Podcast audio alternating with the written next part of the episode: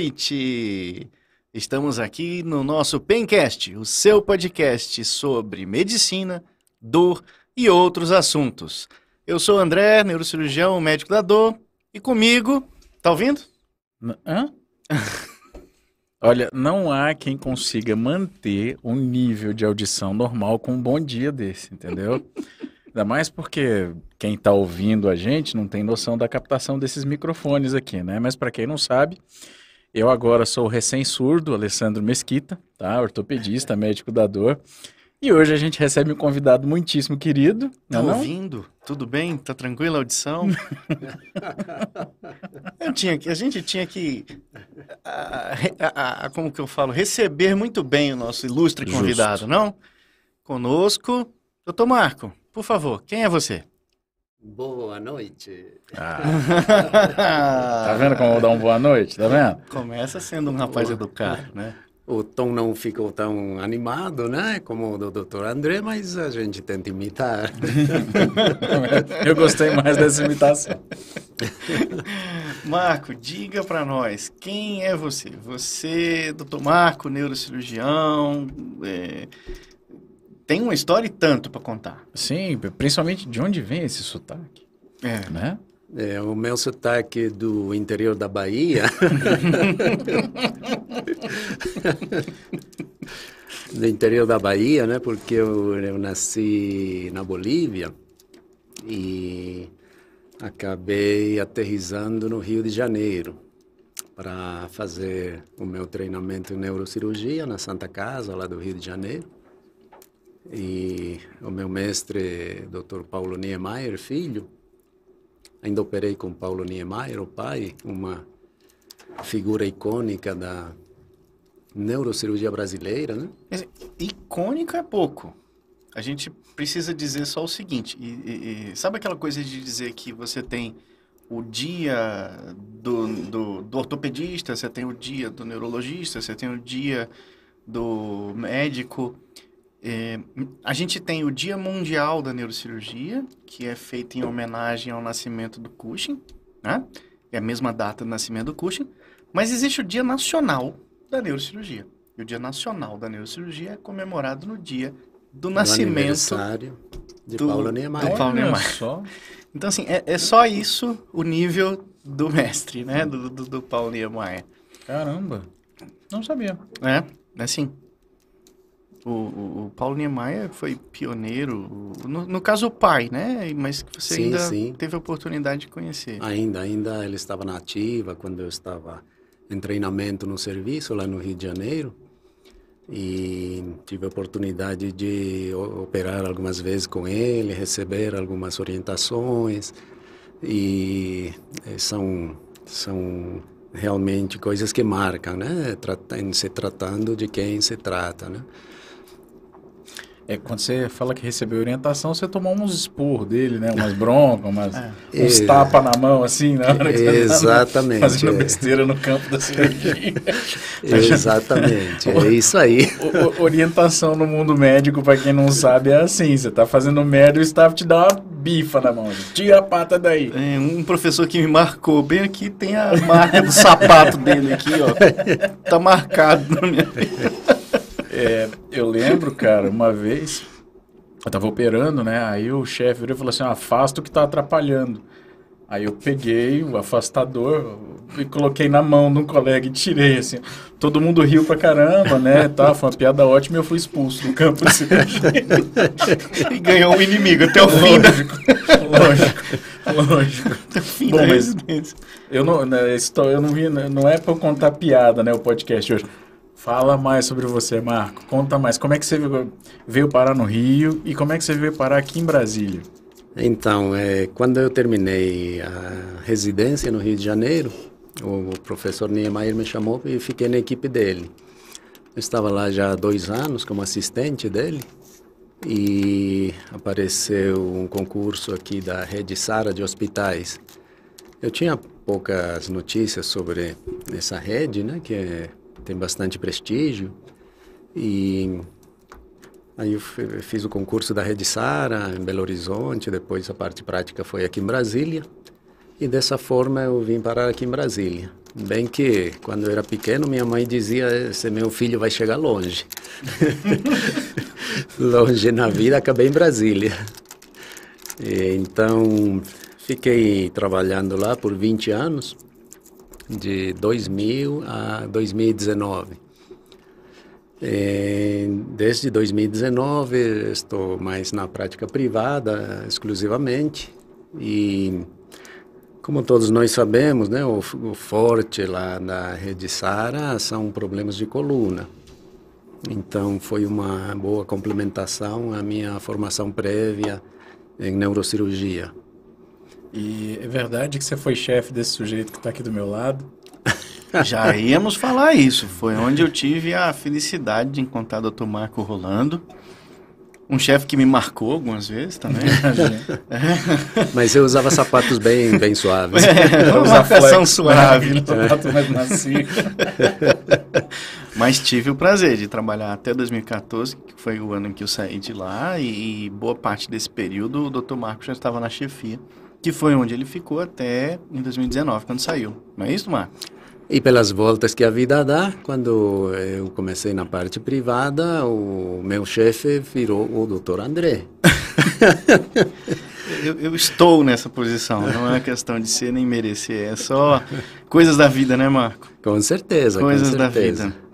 Mas, Marco, assim, posso falar tranquilamente que é, Marco é um colega portador de uma sabedoria ímpar em relação aos problemas de coluna e que, assim, muito além do que está escrito no, no, no, livro, muito além daquilo que é, que é a catequese da, das regras, da, do que é colocado.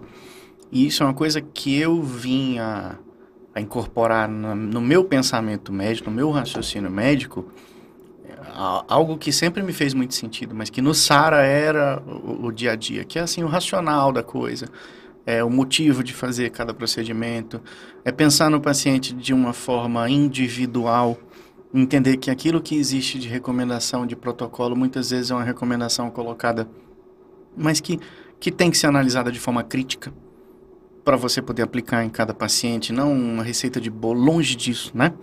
E acho que isso, isso faz a diferença de quando você tem bons profissionais, num bom local que te dá apoio, você consegue trabalhar assim, e daí a marca que fica, né? No, a maneira de, de, raciocinar, a maneira de pensar. Doutor Marco Orlando é, é, é, é ímpar nesse aspecto. A gente, tanto que muitas vezes a gente tem algumas discussões, nem sempre concordando, nem sempre do mesmo lado, mas sempre chegando numa solução visando o, o melhor para o paciente, para aquele caso. Isso é um, uma, uma satisfação, né? Mesmo naquele dia que você está meio cansado, você assim, não, peraí, deixa eu respirar aqui, vamos ver. E no final, a melhor conduta e, e, e a gente segue. E pensando nisso, conhecendo tudo que o Dr. Marco Orlando conhece, foi que a gente resolveu convidá-lo para falar desse assunto que é um assunto tão... Putz, é difícil, hein? Tão difícil, tão importante e tão comum, né? Tão comum. Você sabe que a gente vai falar de escoliose, né? Ah, eu tenho escoliose? Jura? Leve, tenho, usei colete, cara. Hum. Olha só. Ah, o apelido mais carinhoso que eu ganhei nessa época foi Robocop. É, que tava no auge ali, é, é, década de 90. Tartaruga Ninja, Robocop. Não, Tartaruga Ninja não, porque o colete te emagrece, né? Você não fica, você não fica parecendo um... Ah, emagrece, é? É, lógico. Você transpira naquilo 24 horas por dia, meu amigo. Aquele, aquele, aquele, negócio te apertando ali. Sua sauna tá particular. louco. Nossa não espalha não que vai ter fila aí na, nas oficinas ortopédicas. Ué, rapaz, é verdade, né? Na, na, nessa época que todo mundo tá muito ligado em estética, ó, vamos usar um aparelhinho aqui para emagrecer. Você já pensou? Nossa. Por acaso ele segura a coluna, mas o principal, né? É a perda de peso, é o controle do, do contorno corporal. Mas, bom, uh, eu, e é engraçado porque como, como era leve, não tinha repercussão nenhuma, não tinha dor, não tinha nada, hum. mas eu era meio empenado. Mas, e o colete te incomodava? Você usava o tempo todo? Como é que era? Não, é, se eu não, se eu não tô viajando muito na maionese, eram 23 horas e 30 minutos diários. Eu tinha 30 minutos para tomar banho. Né? É, era essa a orientação. Só podia tirar para tomar banho. Eu ficava duas horas tomando banho para ver se eu ficava um pouquinho menos Você nunca foi tão cheiroso. Nossa senhora. Tomava uns 15 banhos no dia. Porque, bicho, é assim, é, tudo bem, né? É, eu já, já tava numa idade que eu tinha maturidade de entender que aquilo era pro meu bem. Apesar da encheção de saco na escola. Mas é, é, é desconfortável, né? Aquele negócio é um tutor, ele tá ali para te corrigir, né? E, e ele tá indo literalmente contra uma curva que a mãe natureza resolveu Conceder. instalar na sua coluna, né? Quer dizer, você, você não adquire escoliose, né? Normalmente você, você nasce com. Hum, esse é o tema de hoje, né? Adquire, dependendo do problema. Dependendo do problema, não, perfeito. Dependendo do problema. Mas é, é, é, sobre isso que a gente vai falar, não é isso, doutor Marco? Corrija exatamente, se a gente tiver Exatamente. Gente, agora eu acho o máximo você gravar com o neurocirurgião, porque os caras não se controlam. Eles trazem anotação para tudo. Eu não sei como é que o André não tá com uma pilha de papel aqui hoje. Porque ele trouxe. Ah. E hoje eu não preciso. Hoje eu não preciso. Mas agora que fique registrado. Eu vivo trazendo minhas anotações. Eu quero trazer minhas anotações. Eu às vezes fico coçando para poder anotar, para escrever. Esse é o poder do bullying. Entendeu? Eu te encho tanto saco é, que você não traz. É. Então eu, eu fico me contendo, querendo escrever. Daqui a pouco eu tô escrevendo na mão, vocês entendam, viu? olha aí! Olha lá, Apareceu, olha, só. Surgiu, bloco de notas aqui. Eu... Mas, gente, vamos, vamos lá ao assunto de hoje, porque é um assunto deveras interessante. Doutor Marco, assim, falar de escoliose, de verdade, para quem está olhando, vendo o programa, assim, se a gente fizer um programa para falar de escoliose, não é um programa. É, é uma série da Netflix, composta aí de 12 episódios, pelo menos, cada um com 53 minutos, né? Então, o que, que a gente vai focar hoje? Nessa parte curiosa da escoliose, que é falar da escoliose do adulto. Como que, que, que como que é isso? Porque você fala, ah, o menino tem 12 anos, o menino tem 15, a menina, ela tem uma escoliose, ela usa o colete. Você usou o colete, você estava na adolescência, provavelmente, ou então Sim. no fim da infância. E... Mas você tem o, aquela senhora de 45, né? O, o senhor de 60 anos que chega com a escoliose. O, o que é isso, doutor Marco? Por favor, fique à vontade. Bem, primeiro vamos... Eh colocar o que, que é uma escoliose. Quando a gente olha uma pessoa de frente, supõe-se que a coluna ela seja reta. Qualquer curva que houver na coluna, ela pode caracterizar uma escoliose. Por que digo pode? Porque convencionalmente tem se adotado o limite de 10 graus de, de, de curvatura como limite entre a variação normal e a escoliose, que seria uma doença. Por quê? Porque até 10 graus de essa curvatura na coluna não tem se observado progressão da curva nem qualquer sintoma.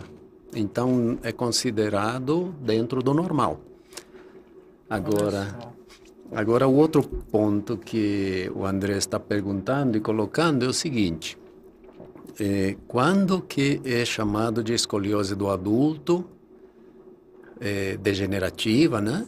E quando que as, as outras escolioses, como a que o Dr. Alessandro sofria na adolescência. Então, o ponto de separação desses conceitos é a maturidade óssea. O que, que é a maturidade óssea que o Doutor Alessandro. Nosso ortopedista. Rapaz, ortopedista pode explicar óssea, muito bem. Maturidade óssea é um conceito interessante. Maturidade de, é um conceito uma... difícil pra gente. Né? Para mim é difícil. É, é, verdade. Pergunta pro meu pai Vamos pra você ver o negócio. Oi, seu Benones. Boa noite. Saudade de vocês, inclusive. Ó, é... Normalmente a gente atinge a maturidade... Normalmente não, né? A gente atinge a maturidade esquelética óssea quando as linhas de crescimento, que a gente chama carinhosamente de fises, né? Elas se fecham. O que, que são essas físis?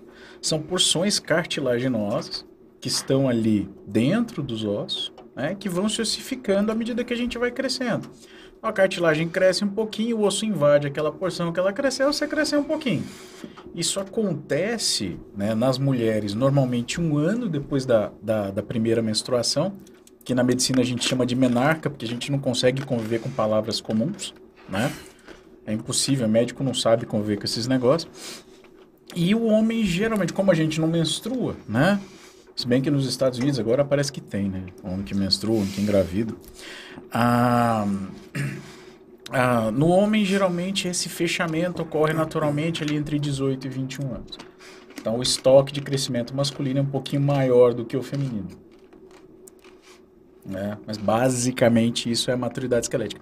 Para coluna, quando o pessoal da neuro vai avaliar, vocês usam Risser, né? Uhum. Exatamente. Que são os graus de ossificação dessa... Tem como fechar aqui?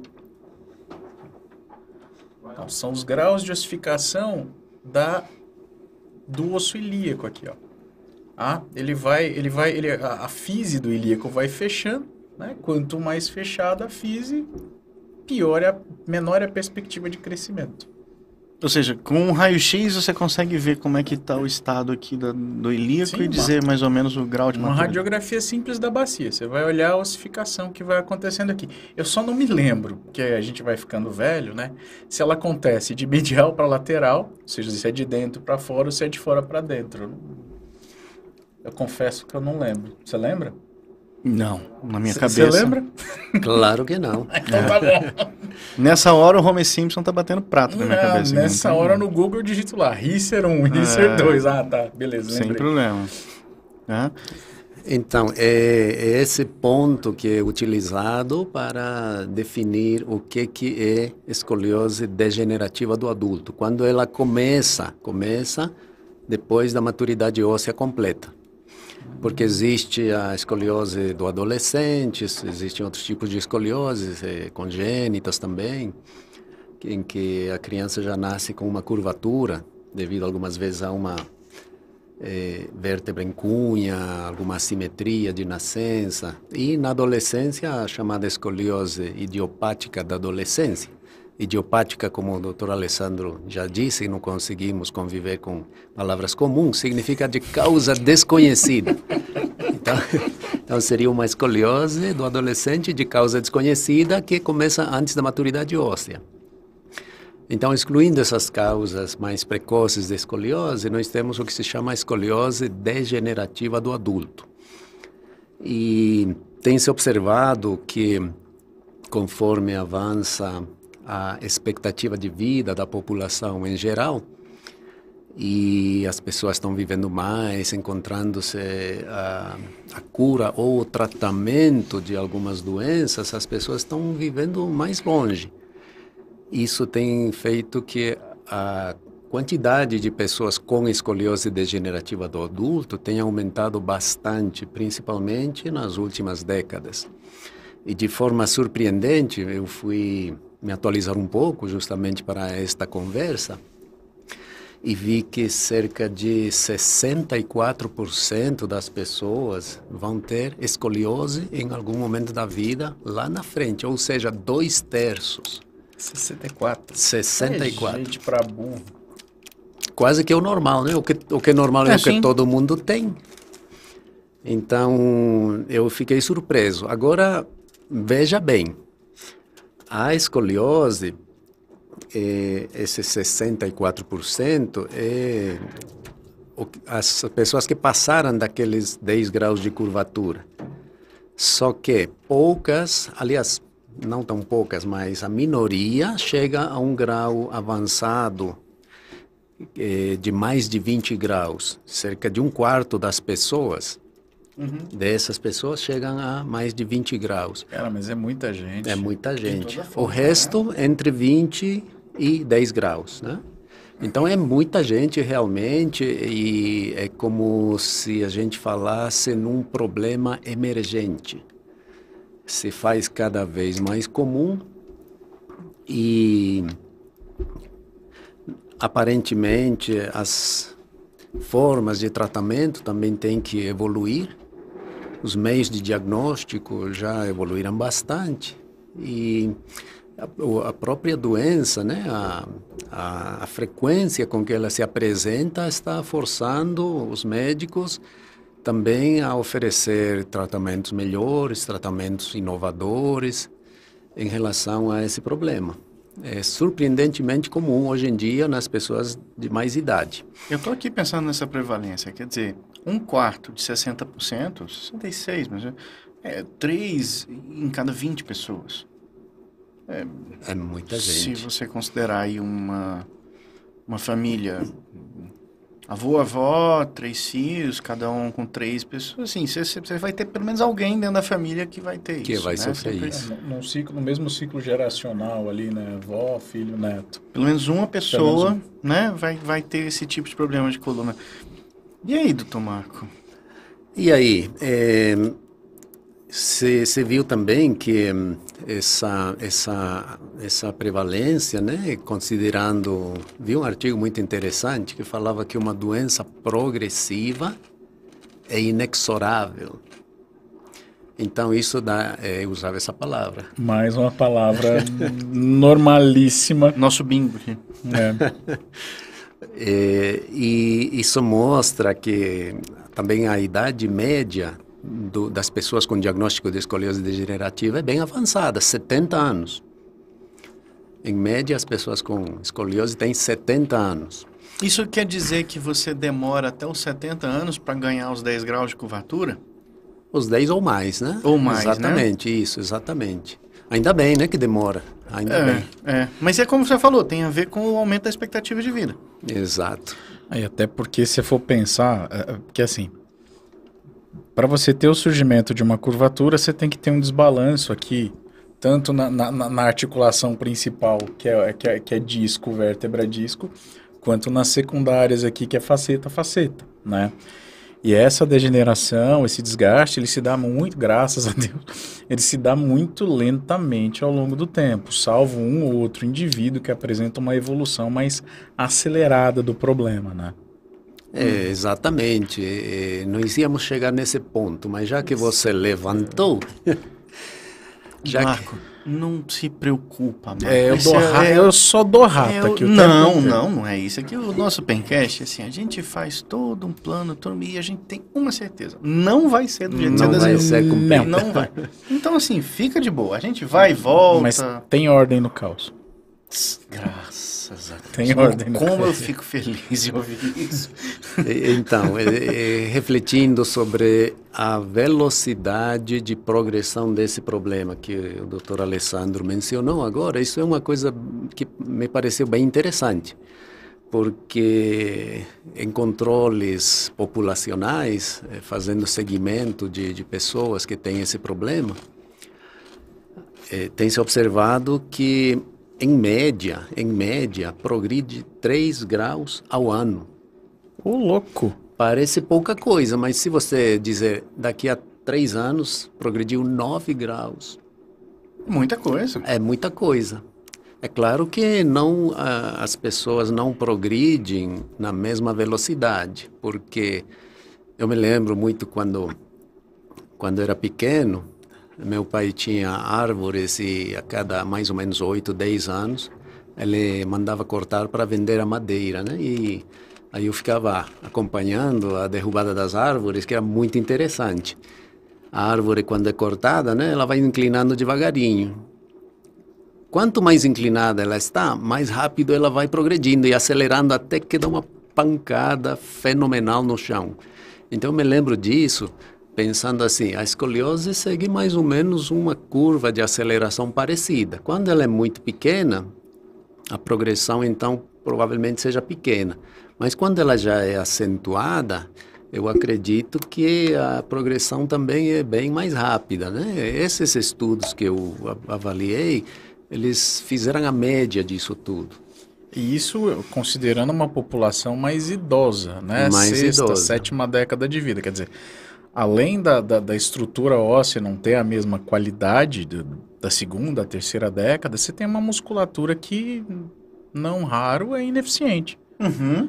Sim, isso na verdade é parte do processo. Né? Sim, com certeza. Você tem menos músculo, que é o que segura a coluna ali mantendo algum grau de alinhamento, né? Envelhece, perde massa muscular, você perde aí os batentes de suporte que tem ali.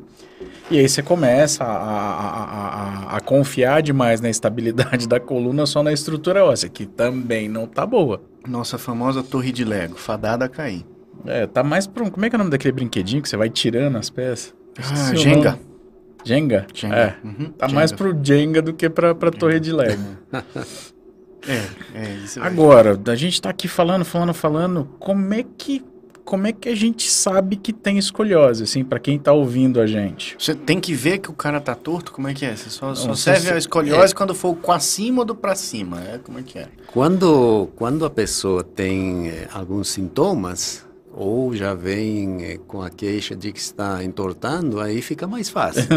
Paciente, eu tô Mas- empenado aqui.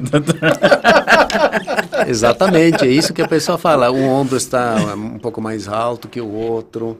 Quando a pessoa fica em pé com os braços pendentes ao longo do corpo, um deles forma um espaço com o tronco e o outro fica mais colado.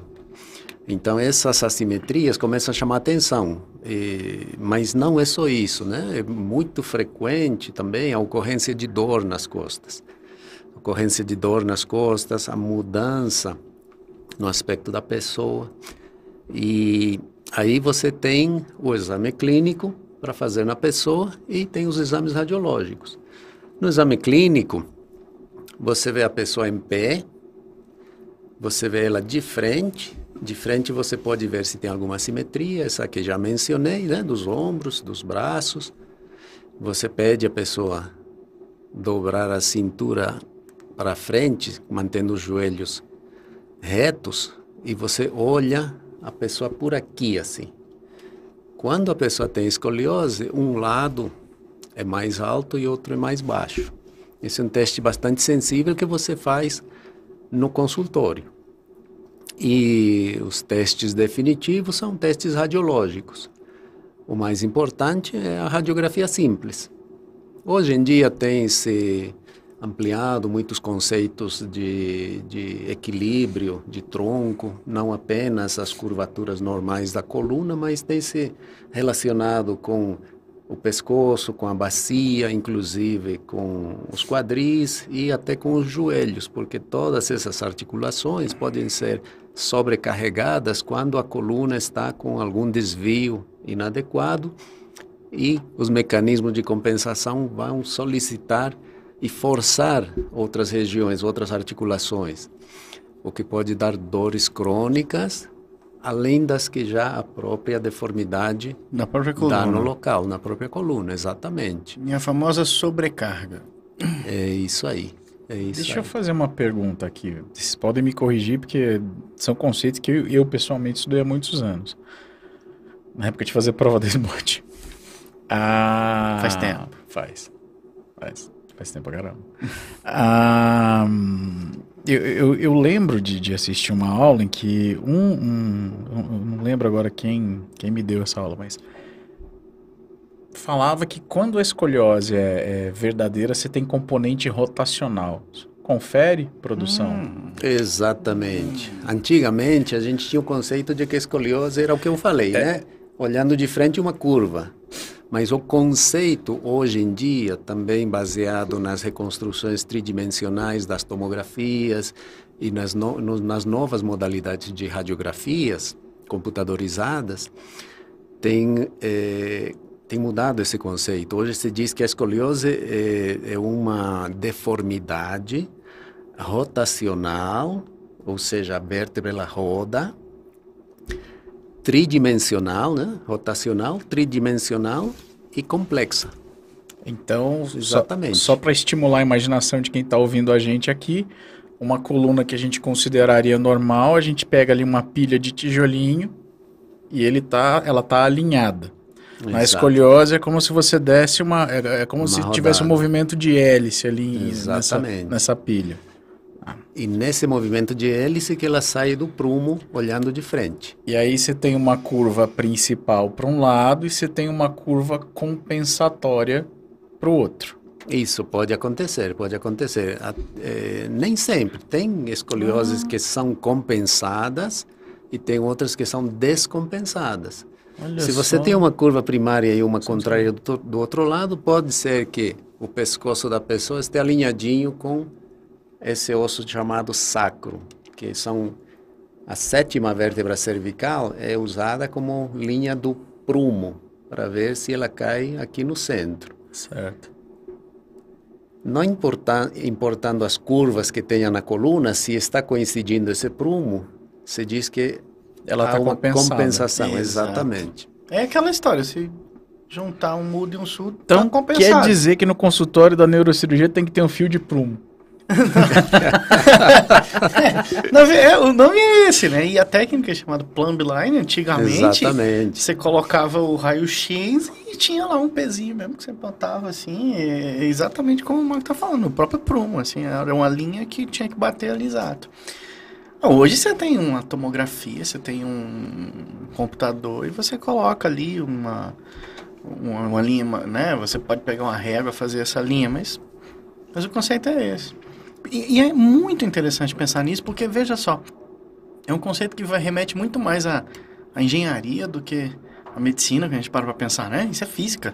Então você está olhando uma estrutura estática, porque é um raio-x, e você está determinando ali qual é a chance daquela estrutura estar sustentada ou não através das curvaturas, através dos sinais de desgaste, através disso daí. Então, é, é, olhar uma coluna e dizer que ela está equilibrada é um desafio. É, a partir desses parâmetros todos, né? Ah, mas é mais fácil do que olhar uma pessoa e falar se ela tá equilibrada ou não. Não, aí, aí entra os conceitos. Mas, mas assim, eu agora pensando, o mais difícil do que a gente dizer se a coluna está equilibrada ou não, é o raio-x chegar do jeito bem feito, né? Ô, tristeza quando a gente precisa avaliar. Porra. Nossa, vamos, vamos agora lamentar todos juntos. Porque haja raio-x mal feito. Não, até, até porque a radiografia para a escoliose é uma radiografia um pouco diferente, é uma visão mais panorâmica, né? Idealmente tem que mostrar o começo, aliás, o final da cabeça e, pelo menos, a parte aqui da, dos quadris. É. Quando não, em alguns casos, até os joelhos, inclusive. É, tem, tem muito assim, o pessoal pede rotina radiológica para escoliose, né? Aí vem lá o paciente, vem as imagens entrecortadas do paciente, né? Vem um trecho da coluna torácica pegando um, um trecho, na verdade não é. Isso aqui é uma panorâmica da coluna, Ah, né? Englobando aí da mandíbula para baixo até o final da bacia. O grande problema, Aí, cara, aí você pede a visão sagital, a visão sagital vem assim. O, técnico mandou empurrar a parede assim e tá tudo. aí muda tudo, né? Tá bom. Mas assim, é, antigamente era mais complicado ainda, porque você- precisava, antes Mas da antes, era... Só pra não ficar feio, obrigado aos técnicos que fazem direito. Nós amamos um exame bem feito. Sim, mas antigamente era ruim, até porque o filme tinha que ser enorme, né? Antes da, da, da, da era digital, eram pouquíssimos lugares que tinham esse filme. Isso. Que cabia o paciente, que, que dava pra fazer essa imagem. É, é complicado, cara. E Uhum. assim, a gente tá falando hoje, acho que do exame mais simples de imagem que a gente tem. Mas sabe que Que é é um exame e um exame difícil de achar, desses, porque é o exame mais simples, mas aí entra questões que a gente nem vai falar nisso agora, mas assim, é, é um exame muito barato, as, tec- a- a- as clínicas de- não conseguem investir às vezes num aparelho que é um aparelho caro para um exame muito específico, e aí a gente encontra esse problema. Na verdade, essa é um problema que vai bem mais complexo, tem a ver com sustentação do, do- do- a economia do sistema de saúde como um todo e o quanto a gente não valoriza exames que são relativamente baratos e, e muito, muito eficazes, né? Cara, mas tem paciente que fica bravo quando você pede uma radiografia simples pra ele não conseguir. Mas só isso, doutor! É. Só um raio-x, você, mas é o que é melhor, querido. Não precisa de trem mais complicado. É, realmente a fila da ressonância não para de crescer, não tem Não. jeito. Mas vamos lá, Marco. Então É, a gente. eu, considero que dentre os exames usados, né, na verdade eles não competem um com o outro, eles se complementam. Hum, Quais são os exames mais usados? Já falamos que é a radiografia, a tomografia computadorizada, a ressonância magnética, basicamente eles. Alguns pacientes que não que têm contraindicação de fazer ressonância por um marcapasso, por exemplo, Podem fazer outros exames, como a mielografia, por exemplo, que consiste em injetar um contraste dentro da espinha para ver o canal vertebral. E um exame também muito importante nessa população, porque é população idosa, né? É a densitometria óssea, porque isso tem implicações no que nós vamos querer fazer ou poder fazer em relação ao tratamento, por exemplo.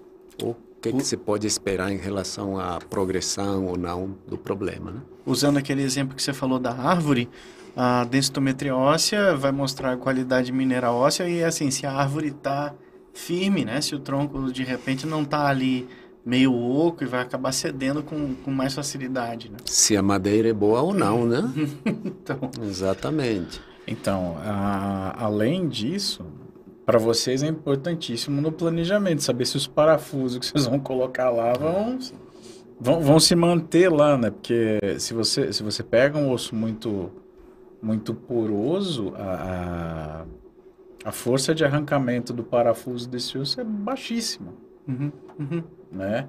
Isso pode incorrer de, num eventual desmonte aí de todo o sistema de, de, de, de instrumentação que você, que você coloca ali.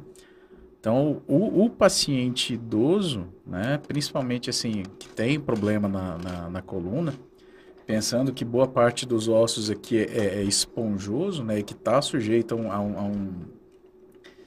a um- não quero falar desgaste, né, mas uma, uma degeneração maior com relação ao tempo, uma desmineralização, achei a palavra aqui. É uma desmineralização maior com- relação ao tempo. Acho que a densitometria é fundamental para todo paciente que tem que tem que tem o que tem o diagnóstico de escoliose estabelecido, né? Perfeito. A partir de uma certa idade, né? E, e- e você percebendo a deformidade, tem que fazer É. densitometria. Mulher parou de menstruar um ano e meio, dois, é obrigatório fazer. Para investigar a tal da osteoporose, gente. Então vamos traduzir isso aí. A densitometria é o exame que mostra se tem osteoporose ou não. É, Na, na linguagem científica, o que você está fazendo é vendo a qualidade da concentração mineral no seu osso, se ele é forte ou se ele é fraco, se a madeira é boa, se a madeira está tá falha. E, e tratar, porque é uma doença. E, e tratar a osteoporose previne uma série de complicações, né? Aumenta a vida do paciente. Simples assim. Isso. E a gente vê, né, com alguma frequência, a, a, a madeira sofrendo ali com. Você sabe quanta, qual, em quantos por cento aumenta o risco de morte de um paciente idoso pós-fratura de fêmur nos primeiros cinco anos? Não. Chuta.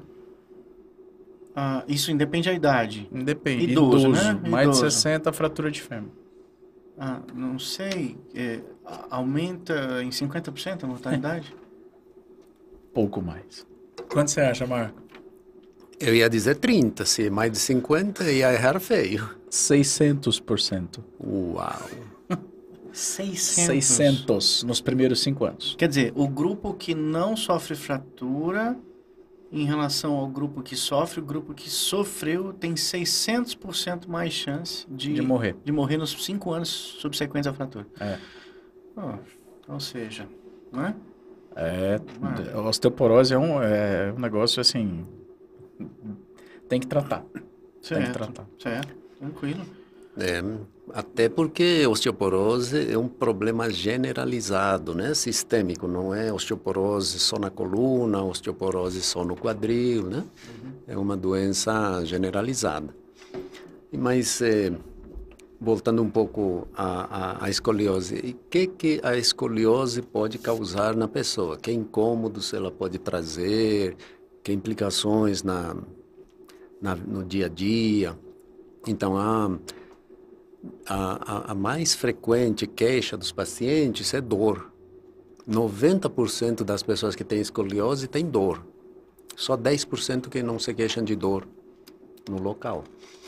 Então, a dor é uma dor intensa, uma dor que atrapalha a vida da pessoa e que é a causa principal de procura ah, para tratamento.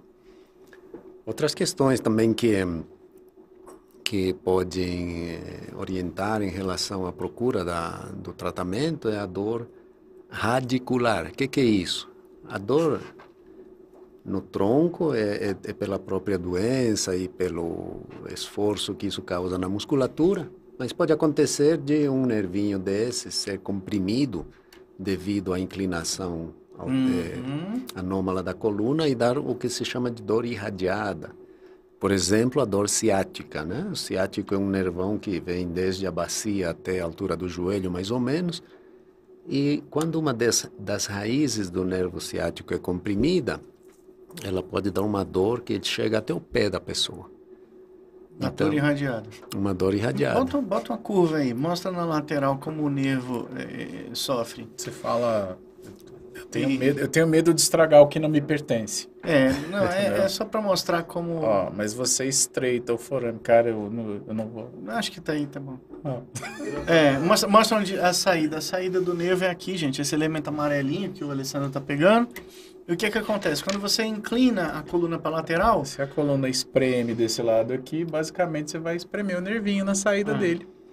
Aqui o modelo, o modelo é bem generoso, né? Esse é um modelo saudável. Então a saída do foramen é ampla.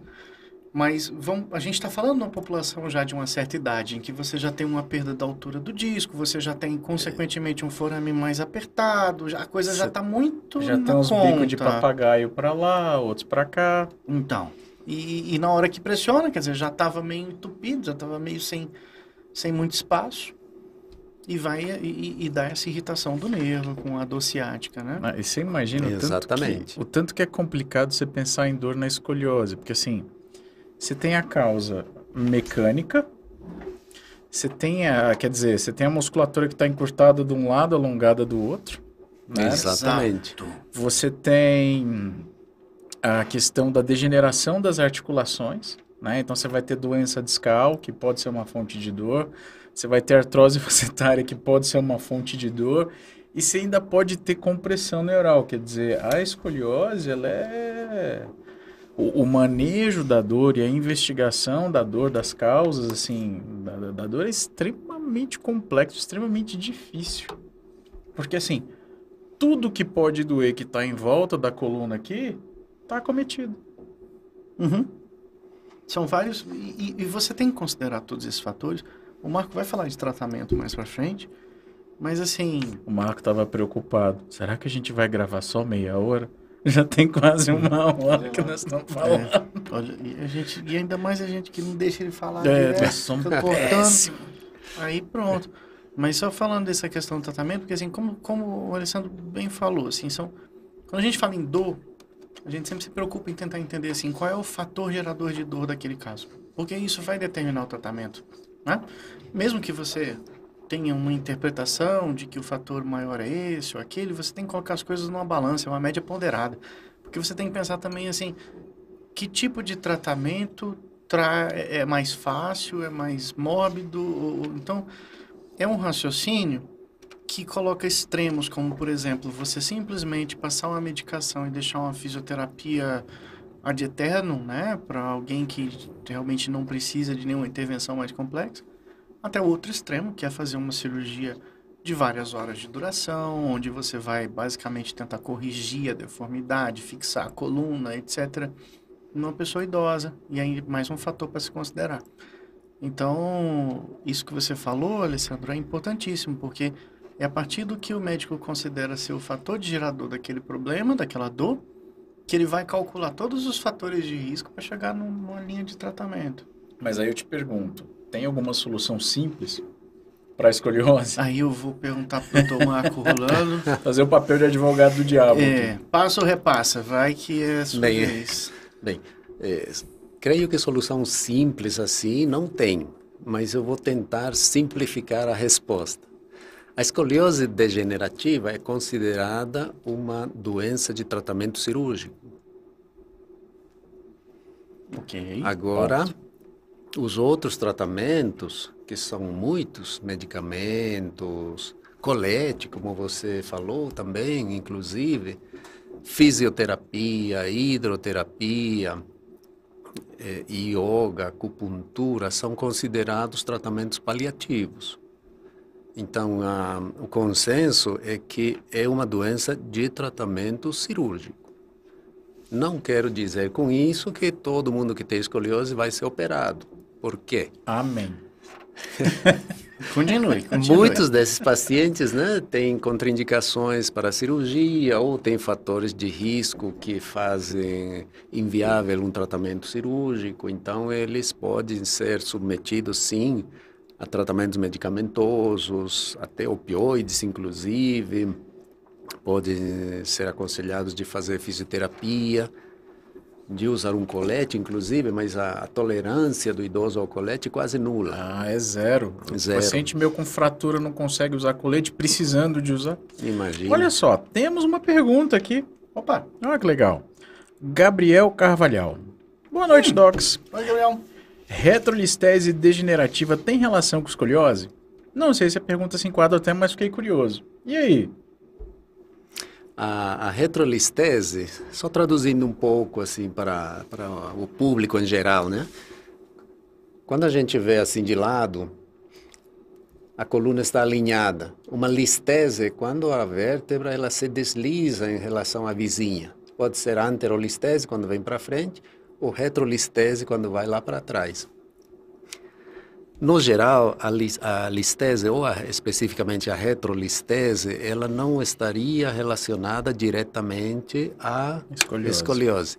Mas o inverso eh, não é bem assim. Quando há uma escoliose degenerativa com muita frequência, há retrolistese, a anterolistese, a laterolistese. Então, Porque a coisa se desorganiza toda, né? O colágeno passa a não dar conta de segurar uma vértebra em cima da outra. Exatamente, há uma, há uma condição eh, de, de, de vários tipos de desgaste, incluídas as listeses. Eu, eu gosto de pensar assim, usando aquele raciocínio da. Vou sempre adoro mencionar, cascata de Kirk de Weeds, Ai, saúde. saúde. É, é- é basicamente o seguinte: já estudou-se por muito tempo para tentar entender como que a coluna da gente envelhece, como a gente envelhece, como que a coluna se comporta. E você percebe que com o passar do tempo, o enfraquecimento do colágeno, as fibras elásticas e tudo mais, é natural que o ser humano perca a altura do disco e essa perda de altura do disco proporciona uma alteração na mobilidade que vai espessando os ligamentos que sustentam aquela região, eles vão ficando mais calcificados, até chegar lá no extremo em que aquilo está tão espesso, tão calcificado que ele enrijece. E aí isso é, resumidamente, o que seria o envelhecimento, para a gente chegar aos 100 anos de idade e... Com, a gente citou a família Niemeyer, né? Então, vamos a gente chegar aos 100 anos de idade e um envelhecimento com uma coluna sem que isso represente necessariamente uma doença. A teoria é muito fácil. No livro a gente podia colocar que todo mundo tem que envelhecer dessa forma, mas várias são as formas disso daí dar errado. E, e eu tenho um caso de um paciente recente, bastante querido, que, que talvez ilustre isso.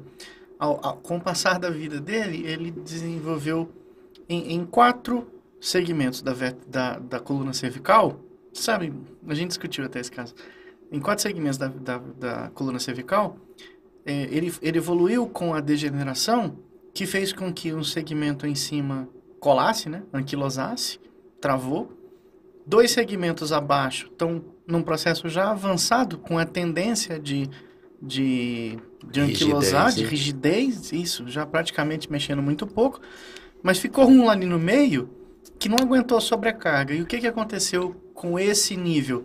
Uma listese. Na cervical? Na cervical, sim, o termo listese pode se aplicar a qualquer vértebra. Né? Porque é incomum. Ah, assim, a, a, a traumático. degen- Assim, não é, quer dizer, incomum pra mim, né? Eu não vejo tantos Não, anos. não, mas em- em- estatisticamente falando, você tem toda a razão. A lombar ela é muito mais afetada nesse caso, sem dúvida. Não é isso, Marco? Ah, então, é, foi, foi bem colocado. Você, te, você tem uma listese e essa listese não tem relação com escoliose, mas o contrário, as escolioses, em geral, apresentam de alguma maneira as listeses, né? E é curioso porque, assim, a listese retro e a listese anterior são as mais comuns, mas as laterolisteses têm uma característica que chama a atenção, que elas estão muito mais associadas à radiculopatia, né? À compressão do nervo. Por causa da anatomia. do- Relaxa de um lado e estica do outro, né? É, e aí na hora que desliza, você estrangula a saída do nervo ali. Cisalha o coitado do nervo, né? Na saída da coluna. Em bom português, você dá uma esfolada nele. Rapaz, você dá, você dá uma chave de pescoço ali nele, né? É bem. O nervo apanha. Marco, a gente te interrompeu quando você estava falando então da simplificação do tratamento. Então, o tratamento, é, como eu disse, né, é eminentemente cirúrgico. Um tratamento mais definitivo é cirúrgico.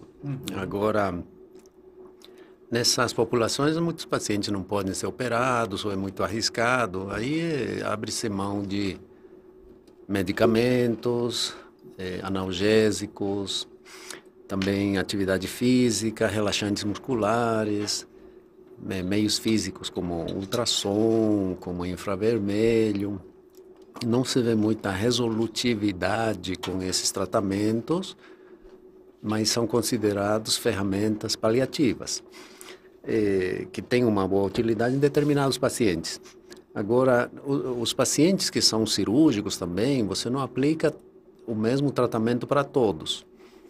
Hoje em dia, com o advento da, das cirurgias de coluna com endoscopia, por exemplo, está havendo uma tendência de fazer coisas pontuais. Por exemplo, um paciente que tem uma escoliose e que não pode essa escoliose ser atacada diretamente, porque é muito grave, uma cirurgia muito extensa, o paciente tem outras doenças.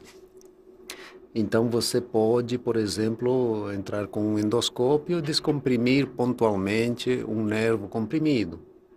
Você pode retirar uma parte óssea que tenha se degenerado e que está comprimindo o nervo ou que está estreitando a coluna. Então, existem cirurgias menos invasivas, mas que também têm uma uma utilidade não tão grande nesses casos. Tem que ser usado com cuidado. Muitas vezes, uma cirurgia descompressiva pode provocar uma instabilidade nesse ponto, que já, que já de fato é instável.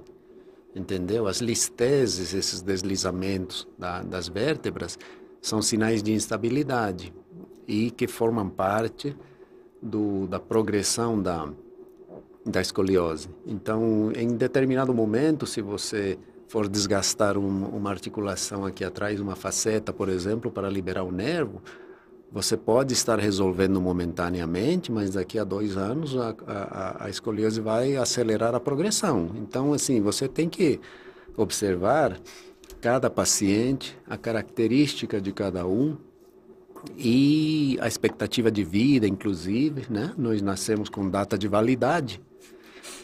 É, e tudo isso tem que ser considerado, né? Então é, é interessante você aplicar ah, uma visão geral, todos os seus conhecimentos para esse paciente em particular e para aliviar os sintomas que ele está apresentando, né? Nem sempre para resolver a escoliose. É, eu acho que outra coisa importante de, de, de trazer para o paciente, quando você vai lançar a mão de um, de um método menos invasivo, né? É explicar o que a gente acabou de falar. A dor é complexa, tem múltiplas origens. Uhum. E quando você está usando uma estratégia como, por exemplo, uma descompressão endoscópica, você está apagando o incêndio. Uhum. Mas o problema chamado escoliose continua ali. Isso. É, é- é interessantíssimo pensar nisso, porque assim, há momentos, por exemplo, em que você consegue enxergar aqui um determinado problema que você corrigiria com uma intervenção minimamente invasiva, como é o exemplo da, da endoscopia, ou até mesmo uma infiltração, ela seria o suficiente para restabelecer o equilíbrio da coluna, o que faria com que, em tese, o paciente tivesse um equilíbrio da coluna melhor, que essa degeneração pudesse chegar mais tarde, que você poderia conservar, como que eu vou dizer, o momento, né, daquela coluna em que ela está alinhada. Por outro lado, isso que o Marco também bem falou, em algumas situações você tem ali um- um- até a possibilidade de intervir com uma com uma endoscopia, com uma infiltração, mas não mas você consegue enxergar naquela coluna um processo de degeneração e de deformidade progressiva em que não faz muito sentido também você ser pouco invasivo se você considerar que aquilo vai trazer um alívio da dor e na verdade o que você está fazendo é colocar o paciente para ser operado dali cinco anos, quando o estado de saúde dele vai ser ainda pior, o comprometimento vai ser maior e a cirurgia vai ser muito mais difícil. Ah, mas ele vai ficar cinco anos sem o incêndio. Assim, eu só tô fazendo papel de advogado do diabo aqui. Comentário? Não, eu entendo. Eu entendo se você fala isso, por exemplo, numa pessoa. Vamos só usar um exemplo extremo. Uma pessoa de 80 anos de idade. Sim. Né? Mas uma pessoa de 58? Aí, papai. Entendeu? É incisão nuca nádega Então, e é, parafuso de cima a baixo. é, o, o- o- é, a gente volta lá no começo quando a gente falou, assim, diferentes soluções para diferentes problemas, Sim. né? Não tem, não, não há uma, uma receita. Os protocolos, inclusive, eles só te direcionam para uma linha geral de tratamento. Mas é curioso quando a gente vai nos congressos de coluna, né, mano? Com praticamente toda, toda palestra termina com é muito importante a seleção do paciente adequado para esse tratamento. Ou seja, tá ah, bom. mas isso aí é igual todo artigo científico que você lê hoje em dia. Precisamos de evidência de mais qualidade. A ciência perdeu o colhão. Entendeu? É, ciência hoje em dia é o seguinte, olha, a gente tem uma evidência fortíssima de que o sol nasce todas as manhãs, mas nós precisamos de mais evidência. a ciência perdeu o colhão. Deus. É verdade, é verdade. A gente, a gente tá numa, numa, numa, numa... Nessa hora, Karl Popper está convulsionando. O Karl Popper é um querido. Você pode, pode parar. Adoro Karl Popper. Só é difícil de ler os livros do cara, mas ele é sensacional. Ok. Marco, como você trata uma escoliose degenerativa do adulto, então? Como que, como que... Deixa, eu- deixa eu reformular a pergunta você acabou de maneira melhor. responder. Você tem que selecionar bem o paciente. Não, dele. não. Eu acho que a pergunta que eu queria fazer é assim: é, o, o que que você recomenda para uma pessoa que suspeita que tem isso daí? Então, vamos, vamos começar a dar um recado para aquela pessoa que está ouvindo Posso? a gente até agora querendo entender. Eu posso, eu posso melhorar? Faça. Quando é que você vai fazer aquela artrodese de Nossa 135 parafusos? Que é o que todo mundo quer saber. Bem, a pessoa que está com uma suspeita de escoliose, está sintomática ou não, eh, você tem que primeiro fechar o diagnóstico, dar um nome àquela condição, ver se é escoliose realmente, se não é. Aí que vem o seu exame clínico e os exames radiológicos. Com isso, você determina se tem escoliose, se não tem, qual o grau de escoliose, se tem instabilidade, se não tem instabilidade. Por isso faz as radiografias em flexão e em extensão, por exemplo, ou com inclinações para um lado, para o outro. Isso tudo vai te mostrar uma visão panorâmica do quadro dessa pessoa, né? Uma vez que foi diagnosticada a escoliose, você tem que colocar na cabeça que, em princípio, é uma doença de tratamento cirúrgico. E aí que entra esse apanhado todo de, de conhecimentos em relação aos tipos de tratamento, as outras doenças que a pessoa possa ter, os medicamentos que ela toma, o tipo de atividade dessa pessoa, se uma pessoa mais ativa, menos ativa. E, e esse apanhado todo você tem que fazer na sua cabeça para propor uma solução compatível com essa pessoa. Então, assim, como já o doutor André bem disse antes, não existe uma receita de bolo, uma proforma. Tem que adequar para cada caso e para cada momento. Então, peraí. E eu entendo de bolo. Receita nem tanto, de bolo. Comida é comigo mesmo. Eu não fiquei desse tamanho aqui comendo alface. É o seguinte. Doutor André aqui, ó. Escoliose degenerativa do adulto. Toma Ozempic porque não sabe fazer dieta. Treina duas vezes por semana. E tá com dor. Uma curvinha aí de uns 30 graus. E aí? Só pra complicar Já- a vida de vocês dois. Já é uma curva respeitável, Já. né? 30 graus, Joseph Kimbler aqui, né? considerando Bem, Considerando também, você falou que poderia ter um sobrepeso, é só um exemplo, né? Sim.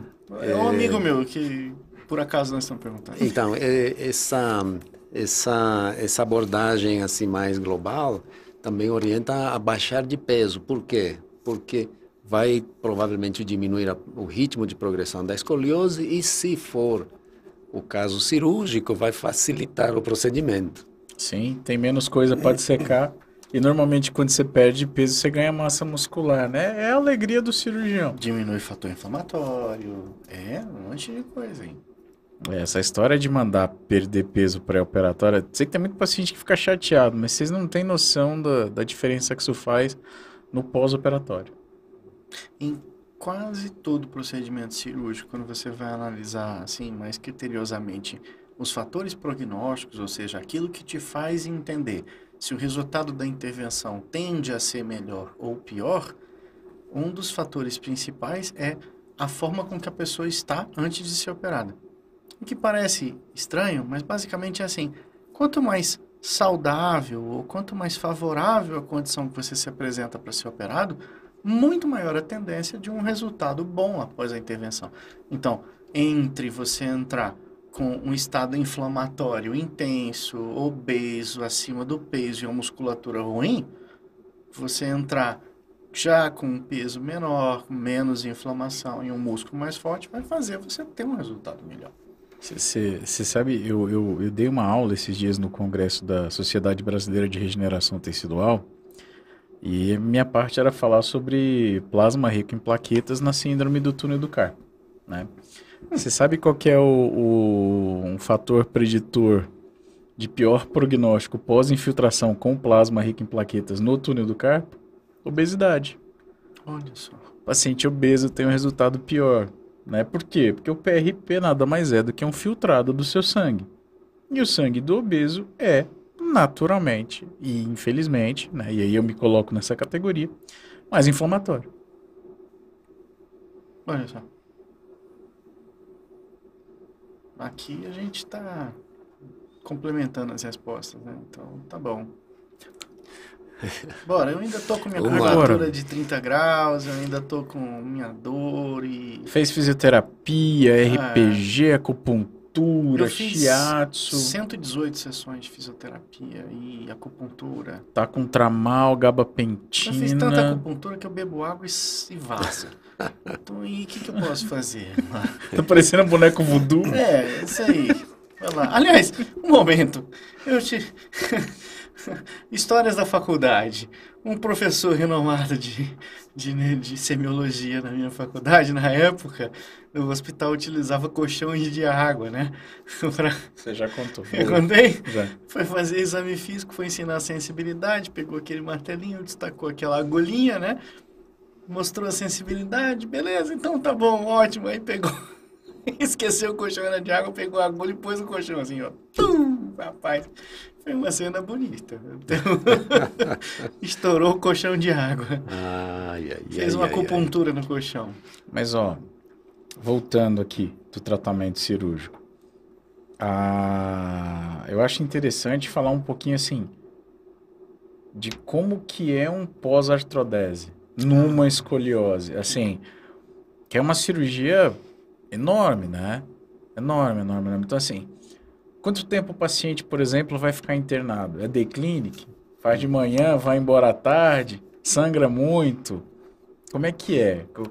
Quais são eventuais complicações? Né? Como, é que, como é que é a vida dessa pessoa depois da cirurgia? Precisa de assistência em casa? Não precisa? Eu, antes de começar a responder, eu preciso só fazer um disclaimer. Assim, uma vez que chegou na conclusão que o tratamento é cirúrgico, e muitas vezes a, a gente tem a tendência a procurar uma resposta que seja mais simples, a gente tem, o, o ser humano tem a tendência à lei do menor esforço e tudo mais, mas uma coisa precisa ser dita. É, o, o tratamento que tem que ser feito é aquilo que tem indicação e aquilo que tem que ser feito. Então, considerando que o paciente fez um acompanhamento adequado, que tem um médico de confiança, se a indicação é cirurgia e operar, ah, mas a cirurgia dura sete horas, a cirurgia tem não sei quantos parafusos, assim. É o seu tratamento. Doutor Marco tem uma frase que eu gosto também, que é muito boa. A cirurgia não é o problema. A cirurgia é a solução do problema. Não é isso, Marco? Fale Exatamente. mais sobre essa cirurgia pra gente. Exatamente, a cirurgia é a solução do problema, mas por vezes soluções nem sempre são simples, né? A cirurgia da, escol da escoliose degenerativa, ela tem alguns pilares. Quando há alguma compressão, visa descomprimir. Como é uma doença que implica uma instabilidade, então é uma cirurgia que tende a estabilizar a coluna. E como é uma doença que tende a desequilibrar o tronco da pessoa, seja para um lado ou frequentemente também para frente, tende a equilibrar, a reequilibrar o tronco da pessoa quando ela está em pé. E a cirurgia, então, eh, a maior parte das vezes, a cirurgia completa tende a ser uma cirurgia grande. Algumas vezes exige a retirada de um disco que está gasto e está instável e a colocação de um calço no lugar para promover a fusão entre uma vértebra e outra, ou entre vários segmentos.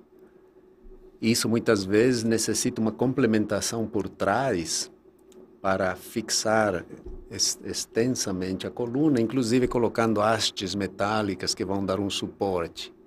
Isso tudo tentando manter as curvaturas naturais. mais, não mais naturais possíveis. Então, uma estratégia que hoje em dia se usa também bastante é o estagiamento da cirurgia. Que significa isso? Significa que você está lidando com pessoas de mais idade, mais frágeis, cirurgia de grande porte, vai perder bastante sangue.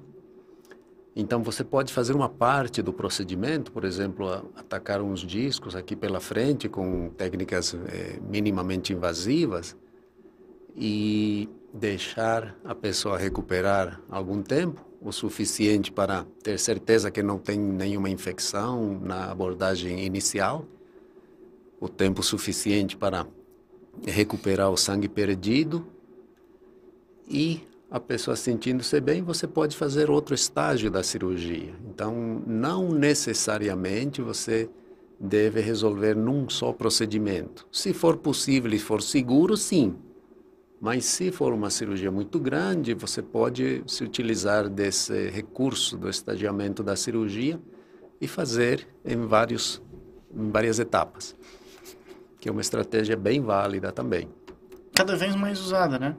Cada vez mais usada. É lógico que, como qualquer recurso, tem fatores pró e fatores contra, né? Contra é que você vai prolonga um pouco o tratamento, né? O paciente está mais tempo em recuperação, mas, é, Mas no é, somatório, né, considerando, você tem um ganho de qualidade, de resultado. Quando você divide uma cirurgia muito grande em etapas menores. Não... Em etapas menores, exatamente.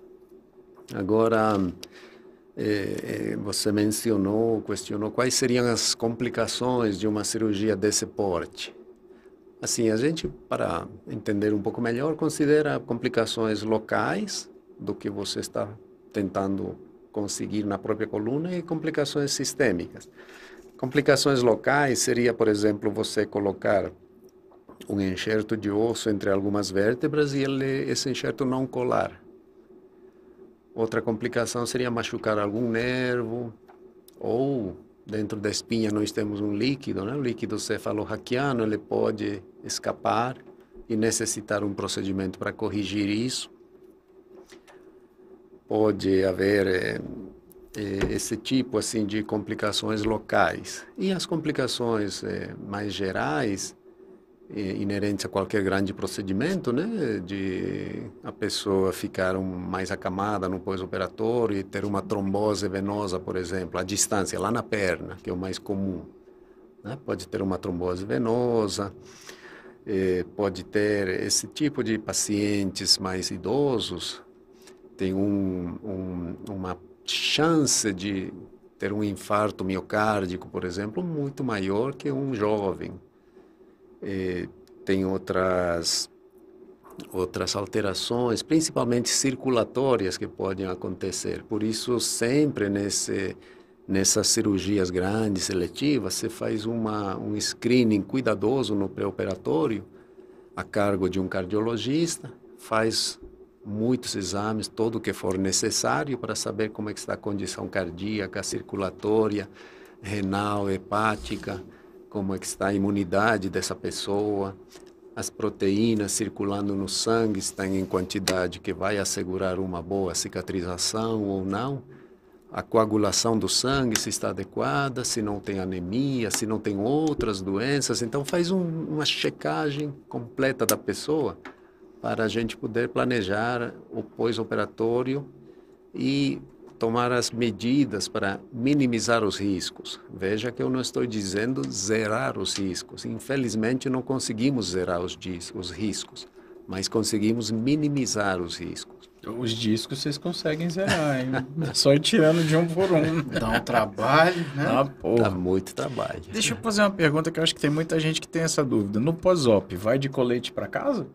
Hum. Geralmente não. É. Mas tem pessoas, assim, pacientes específicos que usam colete. Hoje em dia existem muitos implantes sejam metálicos ou de outra natureza, que já deixam fixa e estável a coluna já no final da cirurgia.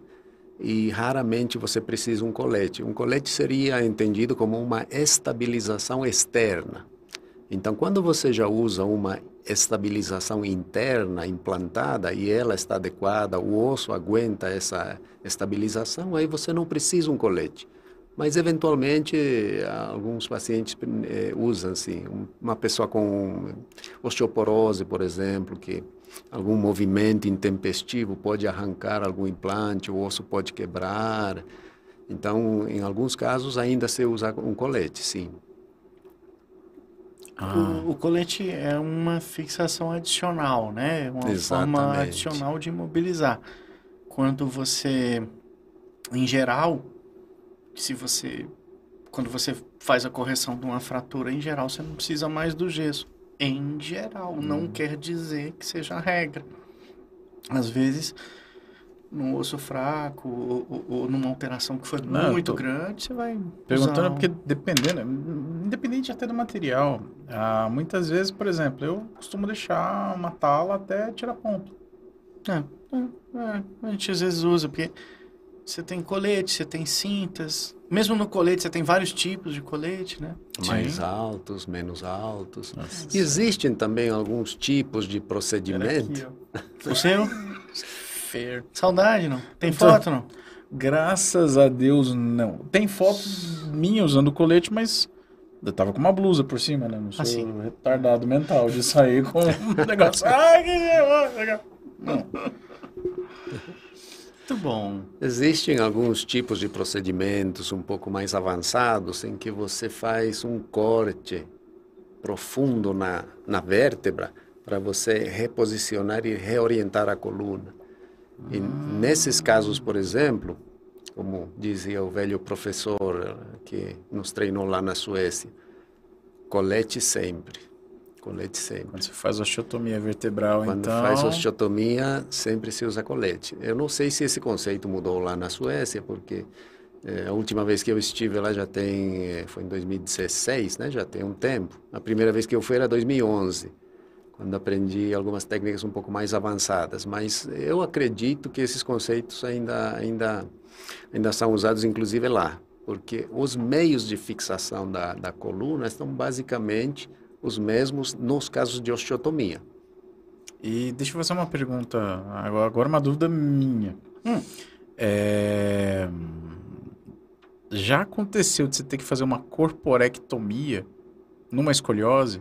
Corporectomia, para quem não sabe, é a ressecção de um corpo vertebral inteiro. Então, assim, literalmente tira uma vértebra para você conseguir realinhar a coluna. Já, já. Infelizmente já aconteceu várias vezes.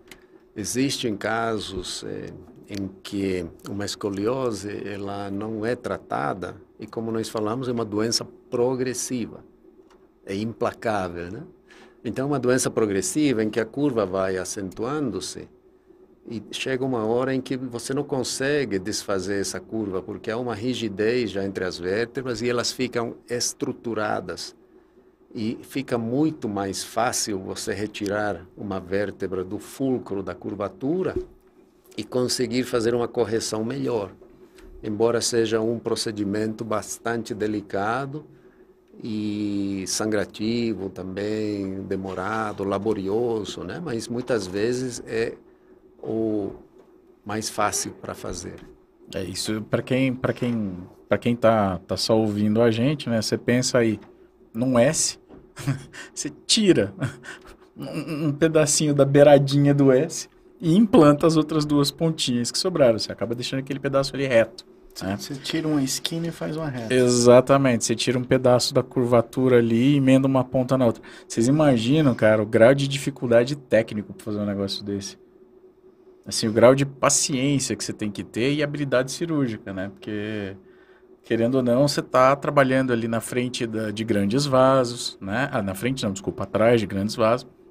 Está trabalhando afastando a medula muitas vezes ali, quer dizer, é. você está afastando, você está do lado do sistema nervoso autônomo, né? Dos gânglios autonômicos ali na frente, quer dizer, é um senhor trabalho, né? Pra... É, mas é, é aquilo, né? É, é o remédio para aquilo. É, tá indicado, é aquilo. Não é, não, não é porque é uma solução que necessariamente ela é fácil. É. Existe todo um treinamento que, que é o resultado de muitos anos aí de experiência. Por isso que vocês ficam Exatamente. cinco anos na residência e depois vocês saem fazendo mais um monte de curso por aí, fellow e tal. Porque dá um trabalho danado arrumar isso, hein? A gente achava que era muito tempo né, na residência. Depois a gente olha pra trás gente... e fala assim, cara, podia ter ficado mais uns três, né? Podia ter ficado mais um pouquinho, né? Assim, é. Assim, podia, podia ter operado mais um pouco aqui, eventualmente. Fazer residência em neurocirurgia de cinco anos, se você soma os seis anos de medicina, são 11 anos de treinamento. Parece ser tempo excessivo para você ser um neurocirurgião absolutamente inexperiente, né? Mas é. quando você está encarando a vida real, aí você pensa, puxa vida, podia ter tido mais treinamento.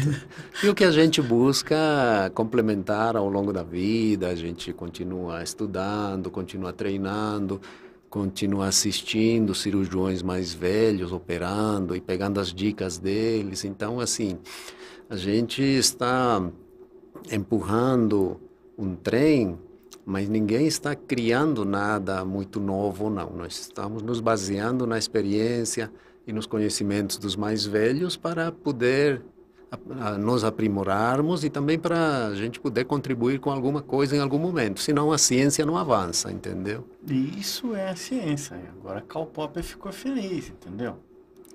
A não, ciência, isso é, isso, ciência... Isso, isso, é método. Então, a ciência não. tem obrigatoriamente Sim, que ter método. A ciência é composta por método e a ciência, ela em essência, busca mais do que dizer aquilo que é a resposta correta, ela busca eliminar as erradas né? A hum. correta ela vem como consequência. Não, mas até para errada, precisamos de mais trabalhos que digam que essa porra aqui tá errada. Entende? É porque assim, então, é, é, é, aquela velha história. Quanto tu já, tu já, é, é, tudo depende de quanto você olha. Aqui a gente adora filosofar devagar, já ninguém mais tá falando de escoliose, mas assim, quanto mede a distância da costa brasileira? Você já viu essa história? Não, não tem medida exata. Não, não é impossível, porque tudo depende de como você vai medir.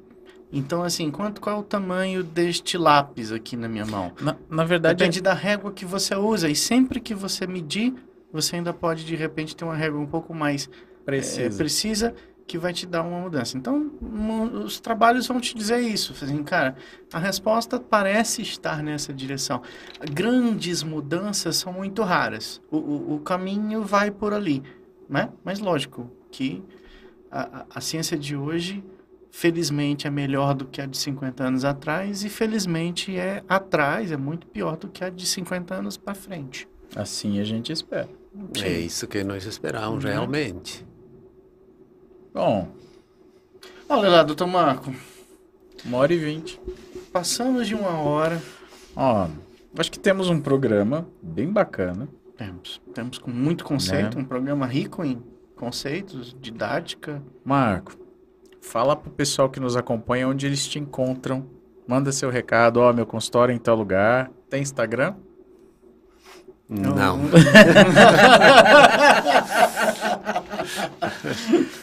Thiago deu uma balançada na cabeça ali. Não tem, Thiago. Quer botar da, tua- da Fátima, da tua filha? É o jeito, né? É o jeito. Eu sempre marco a Fátima. Porque o, o Marco não tem.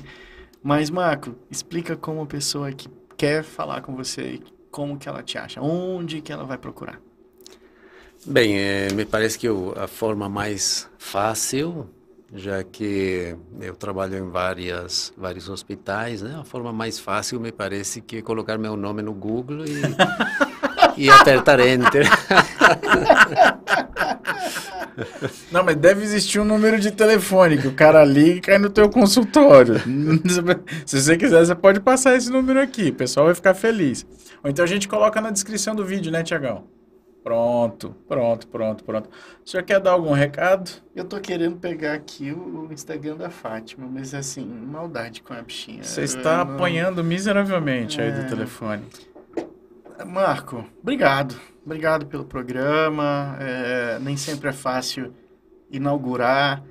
E além de vencer toda essa coisa de vir gravar no estúdio, ainda tem que aguentar nós dois. Então, assim, Essa é a não pior é parte. fácil. Essa é a Não pior é parte. fácil. A Eu gente- que, eu que fico extremamente agradecido pela abertura, pela oportunidade de conversar sobre um tema cada vez mais comum e que a gente vai precisar também eh, saber tratar-se, ada- adaptar-se aos pacientes e há uma necessidade crescente de tratar pacientes com escoliose degenerativa. Por isso que eu fico bem grato a vocês por essa oportunidade de ser eh, ouvido por seus seus seguidores e quem sabe eu vou criar um Instagram profissional. Ah, Olha só! Faço Aí questão de sim. segui-lo. Ah, Obrigado. Obrigado. Bom, Doutor tudo Alessandro, certo. Então, gente, fe- fe- corta pra mim, corta pra mim. Aê! Ó, se você gostou do nosso vídeo, curte, compartilha, dá seu like, se inscreve no canal. Isso ajuda a gente a continuar produzindo conteúdo de qualidade pra vocês toda semana. Tem um aviso? temos um. Ah, tem um negócio aqui no telefone. Ah, peraí. Peraí, temos uma mensagem aqui. Gabriel Carvalhal, meu sonho é ser médico. Assistir ao podcast me dá um pouco mais de certeza do caminho que quero seguir. Um fôlego em meio à jornada do vestibular. Muito obrigado. A gente é que agradece, cara. Seu tempo, sua paciência, seu carinho conosco. Gabriel é um paciente querido. Dê um recado bom pra ele.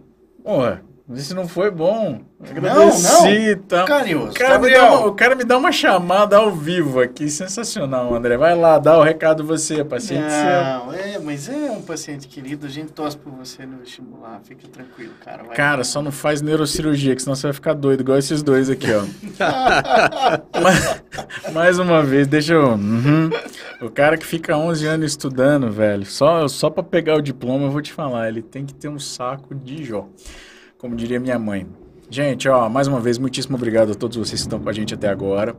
Uma semana abençoada pra todo mundo. E como sempre, gostou, curte, compartilha, fala pro teu amigo. Ó, tem um canal dos malucos ali que fala umas coisas interessantes sobre medicina, tá? A gente tá sempre aqui desejando tudo de bom pra vocês. Valeu demais. Tchau, tchau.